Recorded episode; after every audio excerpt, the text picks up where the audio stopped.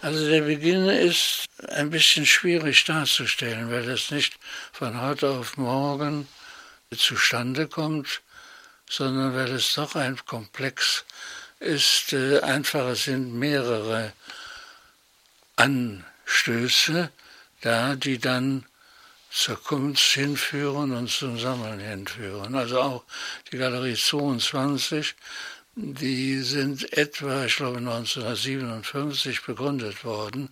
Da habe ich an Kunst und an Kunstsammeln überhaupt noch nicht gedacht.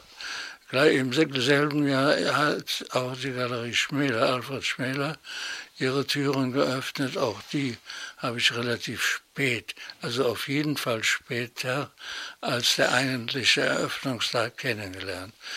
Ich habe damals noch studiert, ich war relativ spät dran und musste mich zunächst auf die Prüfungen vorbereiten, erst nachdem ich dann äh, das Diplom in der Tasche hatte, eine Anstellung hatte, die ersten Gegenstände, die für das Haus notwendig waren, beziehungsweise für die Wohnung notwendig waren, erworben hatte, ging es dann auch um die Kunst, um die um das Interesse.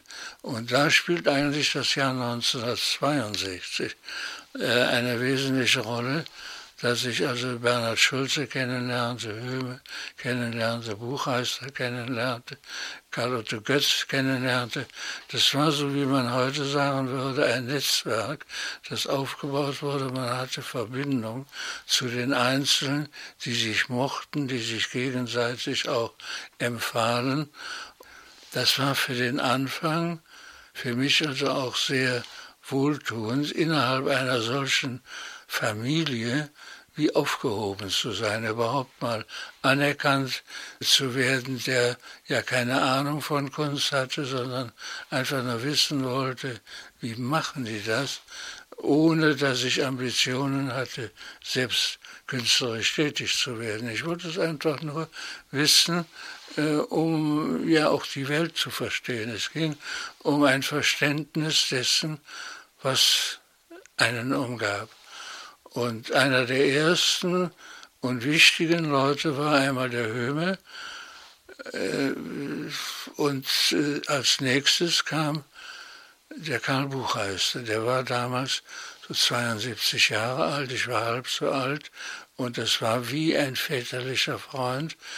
Äh, ich hatte in äh, Frankfurt einen Galeriebesuch bei Daniel Cordier gemacht und hatte eine Arbeit von Bernhard Schulze erworbenen Aquarell, das ich für 1000 Mark, das war damals viel Geld, erwerben konnte. Und dann stellte mir die Verkäuferin, das war eine Literaturstudentin, die einfach da Aushilfe tätigte, noch ein Buchheisterbild hin. Das war diese Komposition Wacht, die mich sehr beeindruckt hatte, weil sie so ganz simpel war, richtig ruppig gemalt war, gleichzeitig aber auch etwas Sternenhaftes aufwies, das mich faszinierte. Und das sollte nochmal 1600 Mark kosten.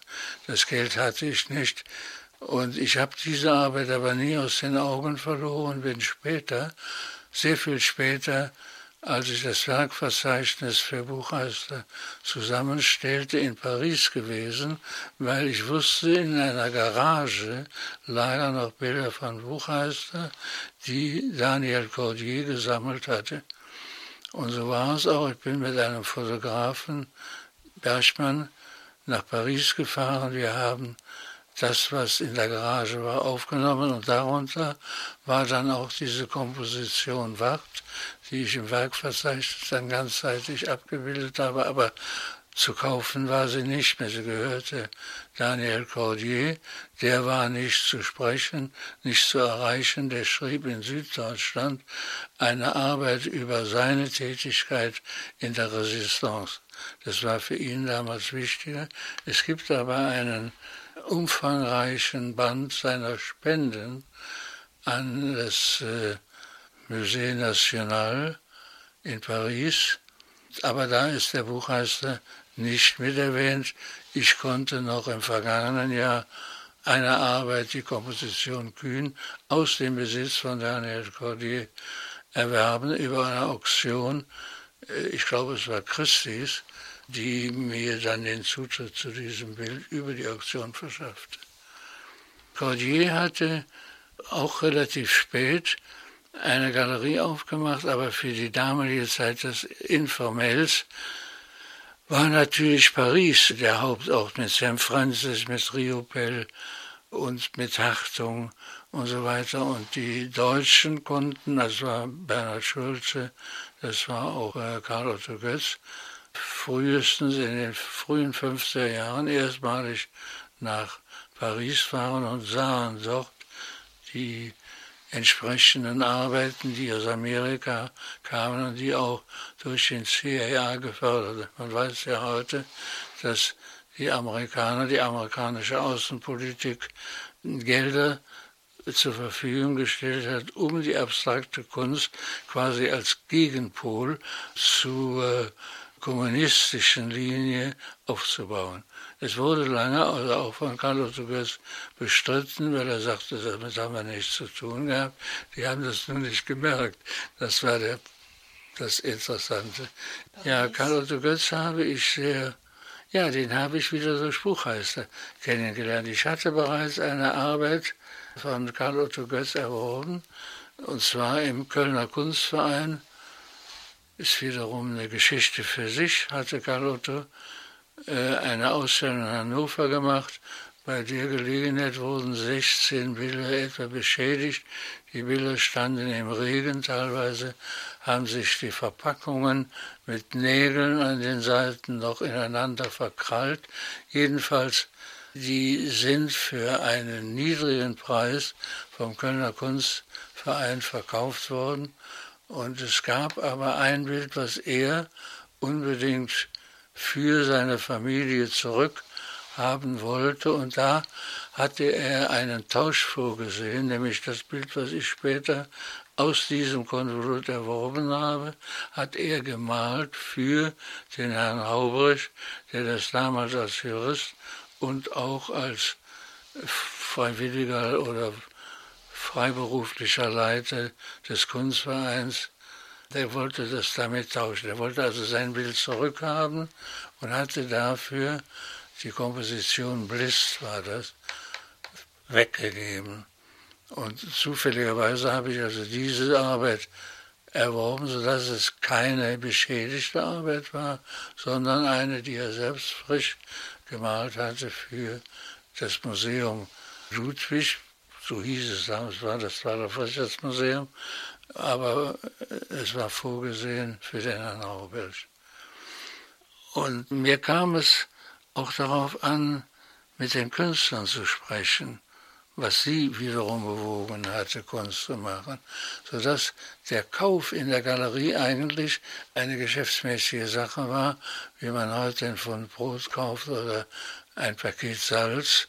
Das war mir zu wenig. Ich, also dieser reine Kauf und Verkauf, die Übergabe von einer Ware, das war es eigentlich nicht.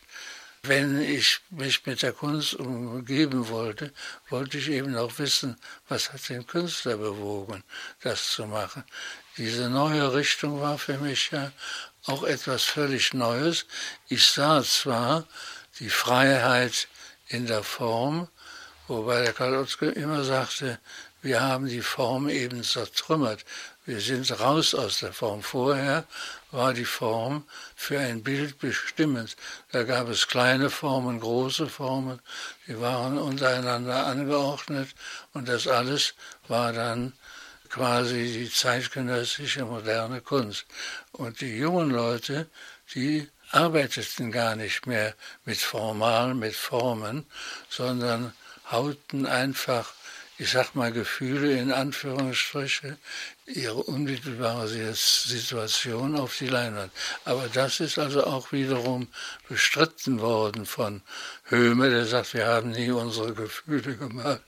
Was sicher richtig ist. Karl Otto Götz hat auch davon gesprochen. Sein künstlerisches Anliegen war nicht, seine Gefühle mitzuteilen, sondern eben die Form zu zertrümmern. Und das konnte man in den Bildern auch sehen. Und das war dann etwas, was mich wiederum interessiert hat. in welcher Art und Weise, um das Wort in welcher Form er das gemacht hat. Es war also doch eine Grenze, denn die Schwierigkeit mit jeder Farbsetzung haben sie zugleich eine Form. Wenn man jetzt sagt, die Form gibt's gar nicht oder wird aufgelöst, dann ist das fast ein Widerspruch in sich. Genauso diese Dinge, mit denen äh, musste man sich dann einfach mal gedanklich auseinandersetzen, dass man sagte, ja, die Farbe ist reine Materie, aber wir wollen die Materie überwinden, wir wollen uns zum Geist kommen. Wie kriegt man nun aus der Farbe den Geist hingezaubert? Auch da muss die Farbe dann so bearbeitet werden, dass sie zum Leuchten gebracht wird, dass sie einfach nicht mehr pure Materie ist, sondern dass sie dann eben eine Strahlkraft gewinnt, die ein Leuchten hervorbringt oder wie Otto Pine später, die gar nicht mehr direkt mit der Farbe gearbeitet haben, sondern wo der Brennprozess im Grunde genommen diese materielle Wirkung überwindet und zu einer mehr ideellen Wirkung kommt. Aber das sind Dinge, die äh, betreffen die Kunst generell, nicht hier im Einzelnen. Es ist natürlich dann auch ein Schritt von der informellen Kunst beispielsweise zur Zero-Kunst gekommen, später auch zur Farbfeldmalerei.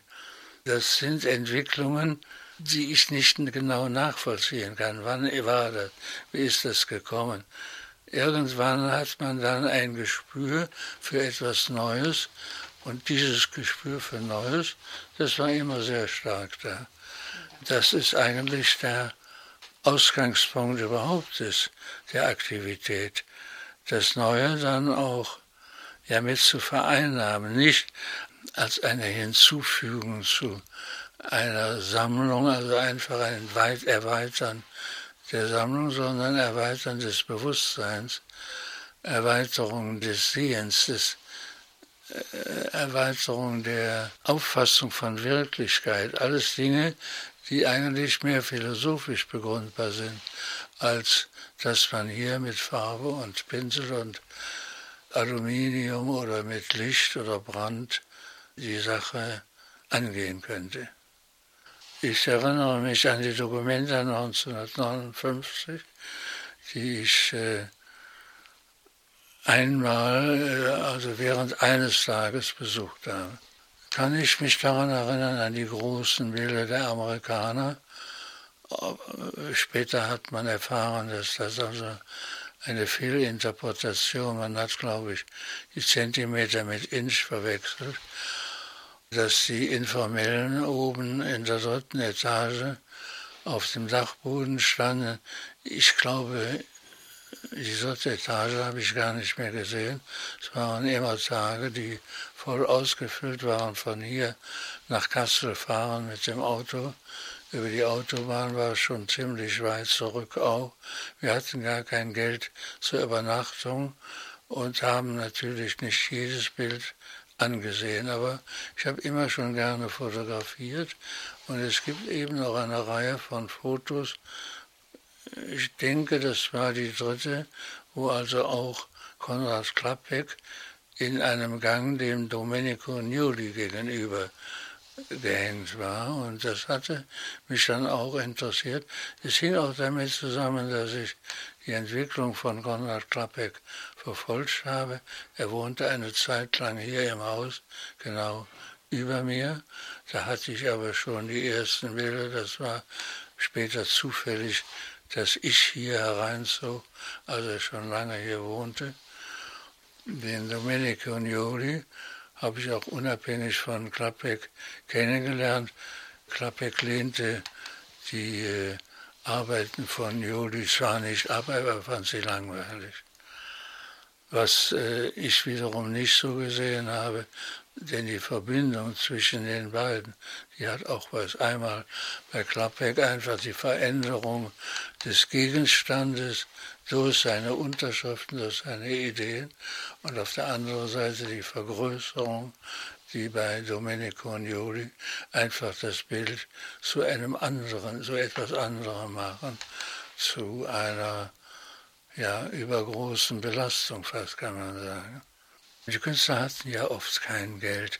Die verdienten ihre ersten Gelder, wie bei Otto Pine, den habe ich dann kennengelernt durch die Galerie Schmäler, als Schmäler erstmalig Pine, Mark und auch Öker ausstellte. Äh, dadurch waren diese Künstler gezwungen, jetzt Erklärungen abzugeben. Und bei einigen war es auch schwierig.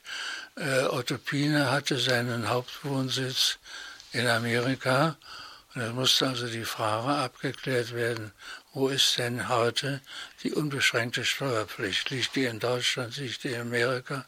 Im Grunde genommen hat er auch noch damals einen Auftrag in Hawaii angenommen und hatte die Lichtgestaltung eines großen Gebäudes, ich weiß nicht, ob es die Oper war oder eine Art Rathaus, übernommen und bekam von daher auch Geld. Das Ähnliche war bei David Rabinowitsch, der hier in Deutschland eine Anstellung als Professor annahm, der in Holland ein Atelier hatte. Er lebte aber in Amerika, in New York. Und äh, es war immer abzuklären, wo ist denn nun die Hauptsteuerpflicht. Die Jungs hatten damals aber auch kein Geld, um einen steuerlichen Rat zu finanzieren. Es war dann auch so, dass ich gesagt habe, ich kriege dann einfach eine Zeichnung, eine Arbeit. Je nach Arbeitsumfang war das also von meiner Seite aus abgeklärt und ich wusste, die haben einen Preis von X und dann konnte man das so verrechnen, dass ich vier oder fünf oder sechs, manchmal acht Jahre lang für einen gearbeitet habe, beispielsweise für Gotthard Graupner, um dann eine Arbeit als quasi Äquivalent für meine Arbeit zu erledigen. Geld in Form einer Rechnung ist dabei nicht geflossen, weil die auch gar kein Geld hatten. Und ich war damit zufrieden. Es war Oft konnte ich es mir auswählen. Es gab aber auch Leute, die sagten, das ist es, das habe ich für sie gemacht, beispielsweise bei Beuys. Und es waren aber auch interessante Sachen, muss ich heute sagen. Dass ich, als ich das Werk noch gar nicht so durchschaute, hat er interessante Sachen zur Verfügung gestellt. Es war oft so bei mir, dass ich mich erst hinterher, wenn die Arbeit im Hause war, damit beschäftigt habe. Vorher war das nicht der Fall, weil ich gar keine Zeit dazu hatte. Ich weiß schon, dass die gegenständliche Kunst wieder stark im Kommen war, aber die hat mich nicht interessiert. Äh, dazu muss ich nochmal zurückkommen auf die Anfänge. Die Anfänge, die die Freiheit der Form hatten, hatten etwas zu tun mit meinem Leben in der Jugend.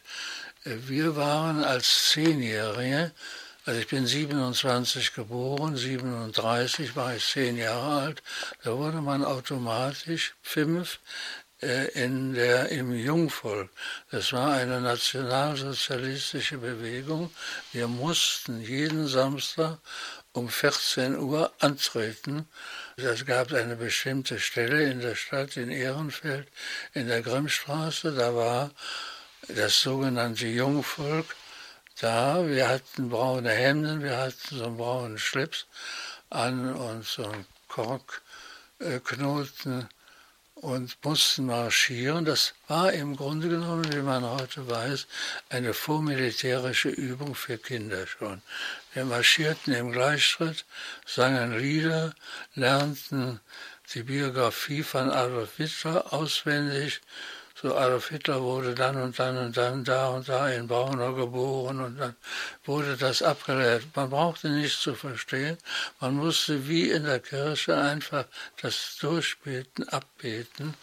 Es war schon wie so eine Art Gehirnwaschung. Das war dieser Verzicht auf Individualität. Und der hat mir dann eigentlich auch gefehlt später. Da merkte man, dass man hier Teilchen einer ganzen Maschinerie, so wurde man erzogen. Und da wollte man dann, wollte ich auch aus der, auch wieder heraus, und zwar durch die Kunst.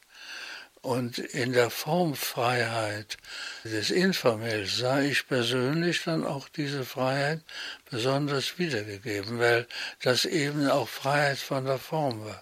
Es war zunächst eine, ja, eine Übereinstimmung, die ich also akzeptierte, die, die mir gut gefiel, ohne dass ich sofort wusste, das hängt damit zusammen, dass ich auch auf der Suche nach einer Individualität, nach einer Suche nach der Freiheit war. Das war mir nicht sofort blitzartig in Erscheinung getreten, sondern als man später diskutierte, das war ja auch das Schöne mit Götz, mit Gaul, mit Höhme, das waren Leute, die gern über ihre Kunst und über das, was sie bewegte, sprachen. Und da habe ich dann doch sehr viel gelernt. Man muss ja doch die Kunst dann umsetzen in Begriffe. Und auf der anderen Seite hat Karl Otto wieder davon gesprochen, dass gerade die abstrakte Kunst mit unserem begrifflichen Denken nicht erfassbar ist.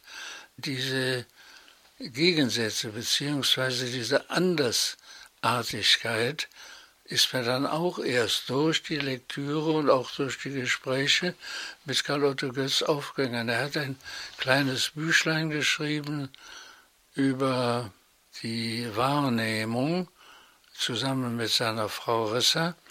Und daraus habe ich eigentlich doch vieles gelernt. Beispielsweise, dass man ein Bild wie hier ein Kuna mit den gesamten Sinnen erfassen muss. Dass viele Leute aber, die das Begriffliche sehen, nur kennen, immer fragen, ja, was soll das, was ist das? Die suchen die Form bzw. den Gegenstand im Bild, der ist aber nicht da.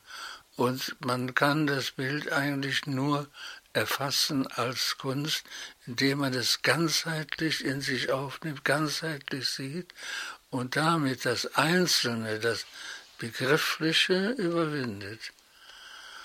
Und auch das sind Vorgänge, die mich interessierten bei der Beschäftigung mit der Kunst, auch beim Sammeln mit der Kunst. Das ist also neue Wege, neue Blicke, neue Möglichkeiten eröffnete, die vorher nicht da waren.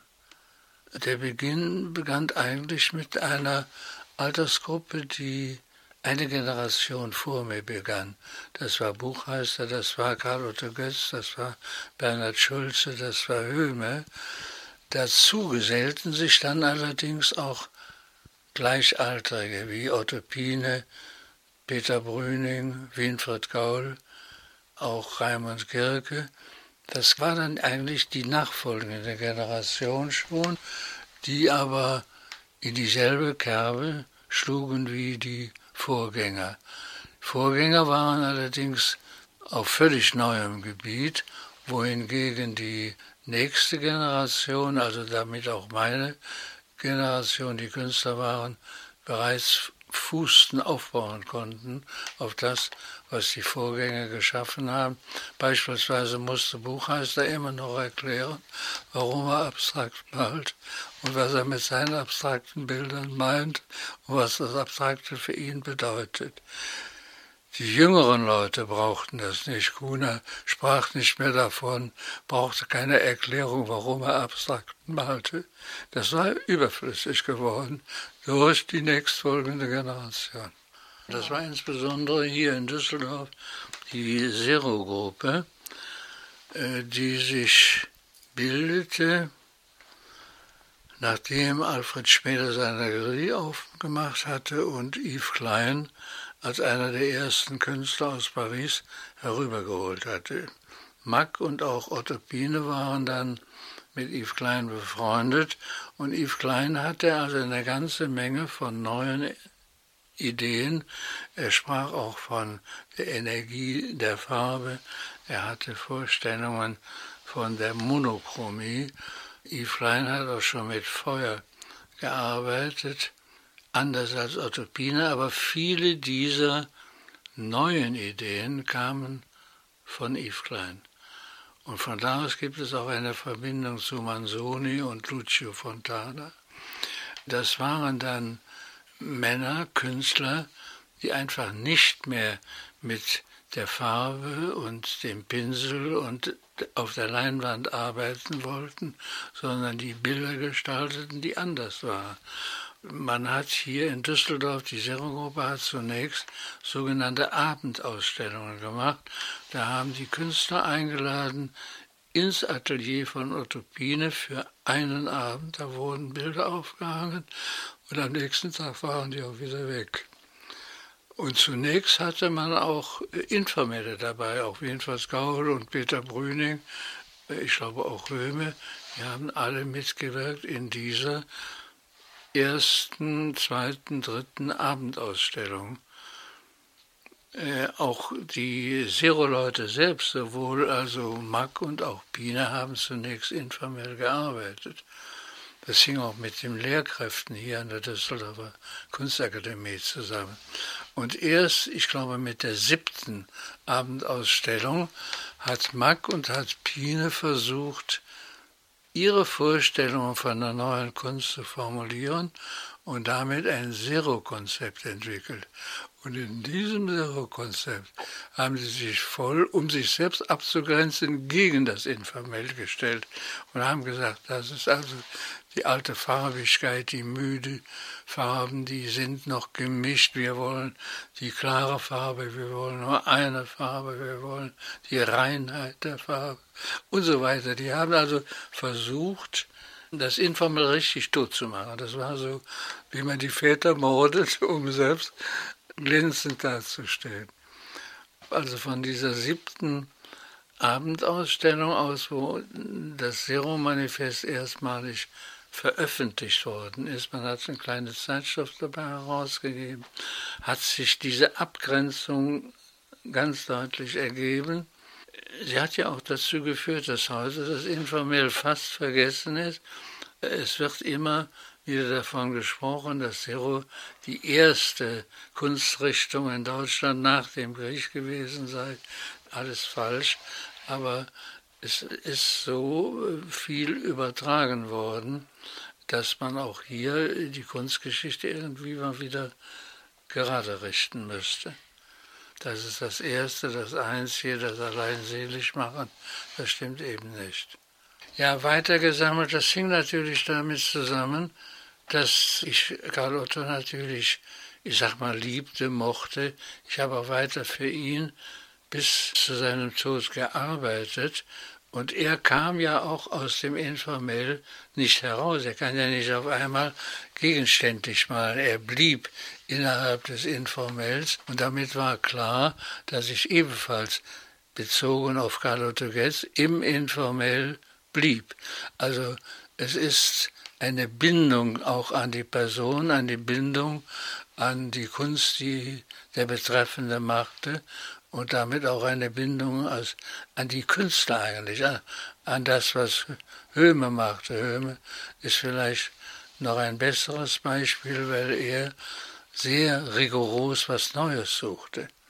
Äh, ja, mit äh, völlig neuen Ideen auch äh, an die Kunst heranging. Seine Sachen waren immer logisch begründet, obwohl die Logik manchmal dem Inhalt der Kunst ein bisschen widerstand. Ich erinnere mich an ein Bild, das er mir mal zeigte. Da hatte er oben eins und dann eine zwei und nochmal eine eins und nochmal eine zwei geschrieben. Und hat er gesagt, wie mögen Sie das? Ich konnte damit nichts anfangen weil ich nicht wusste, was er wollte.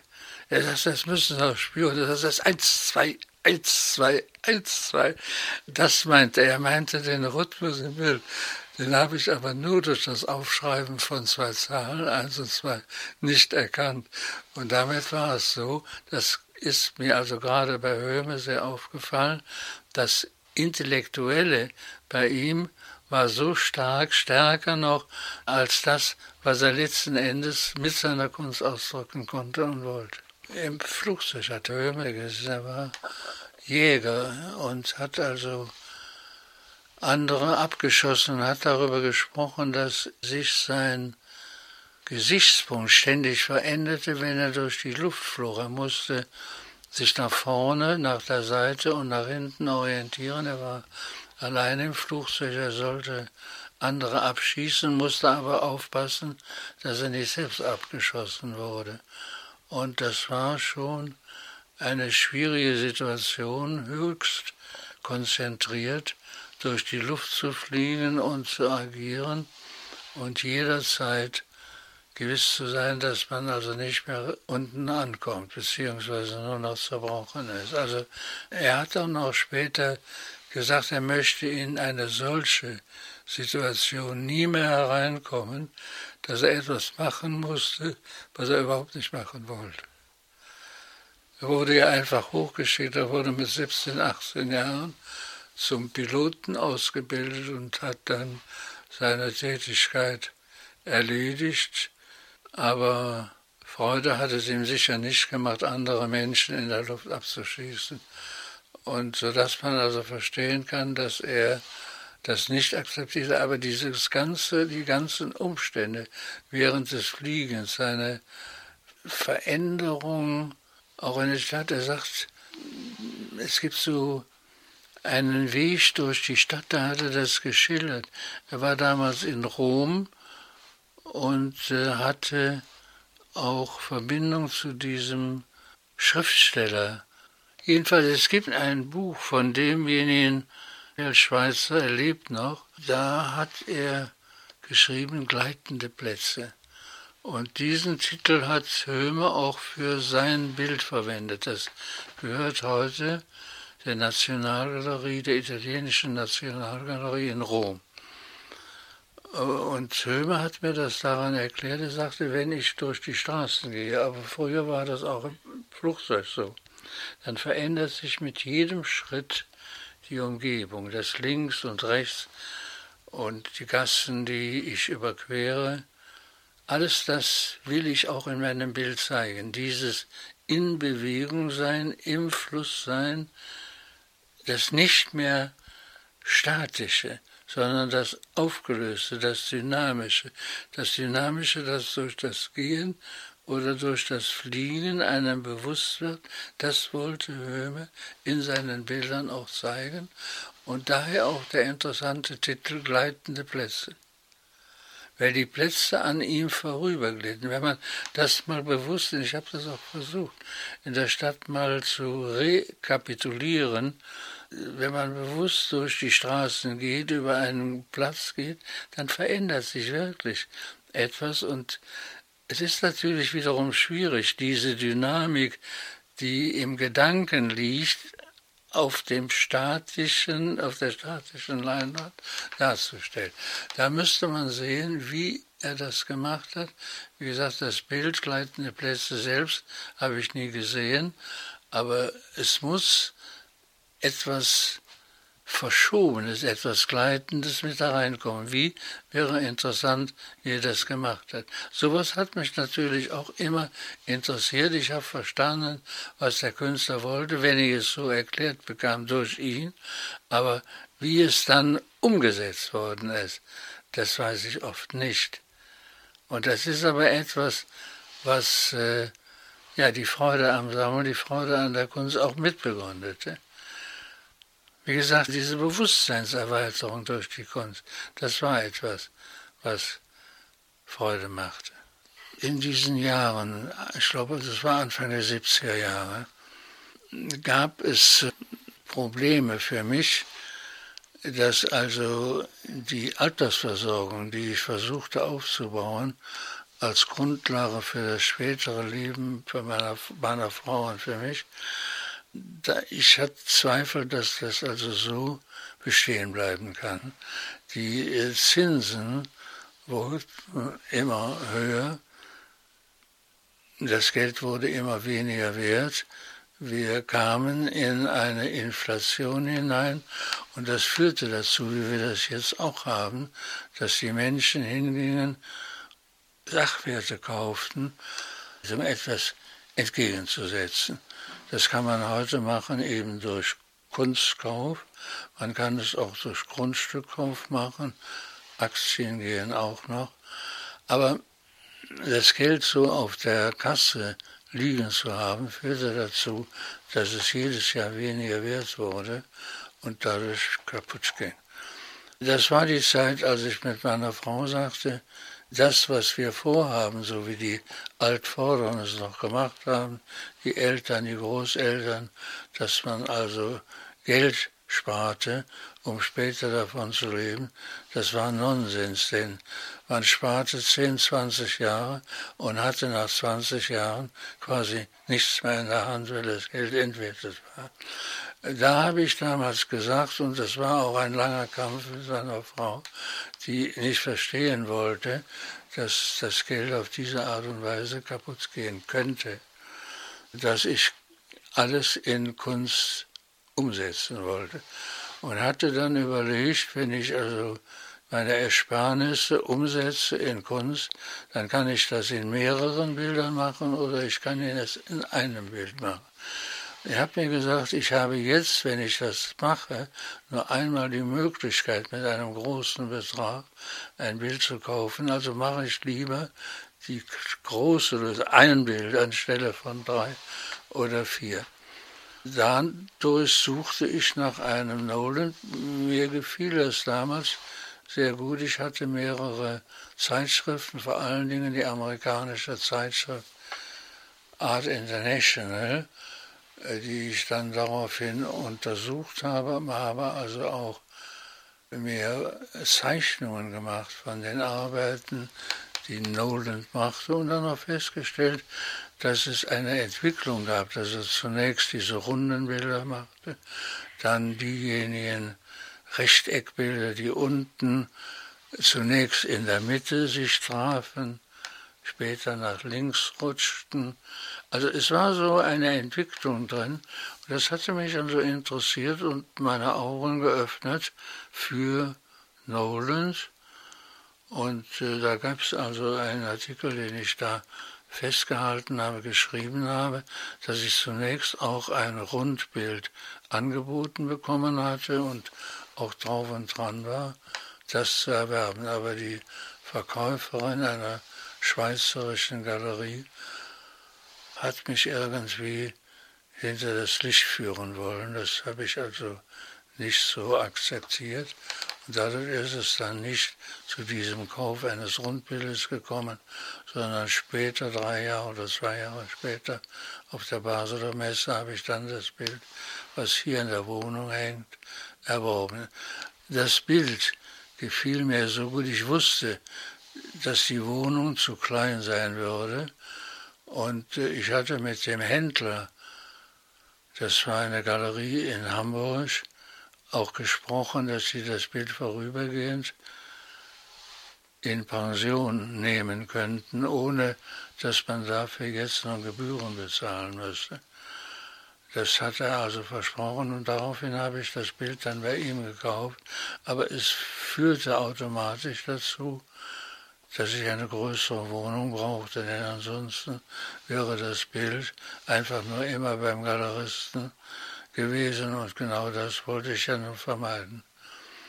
Ich hatte aber vorher schon den Wunsch gehabt, die Wohnung zu vergrößern. Wir wohnten damals in der Ulandstraße in einer Dachwohnung, wo es also ständig nur Schrägen gab. Also alles war schräg, sodass man kaum Bilder aufhängen konnte.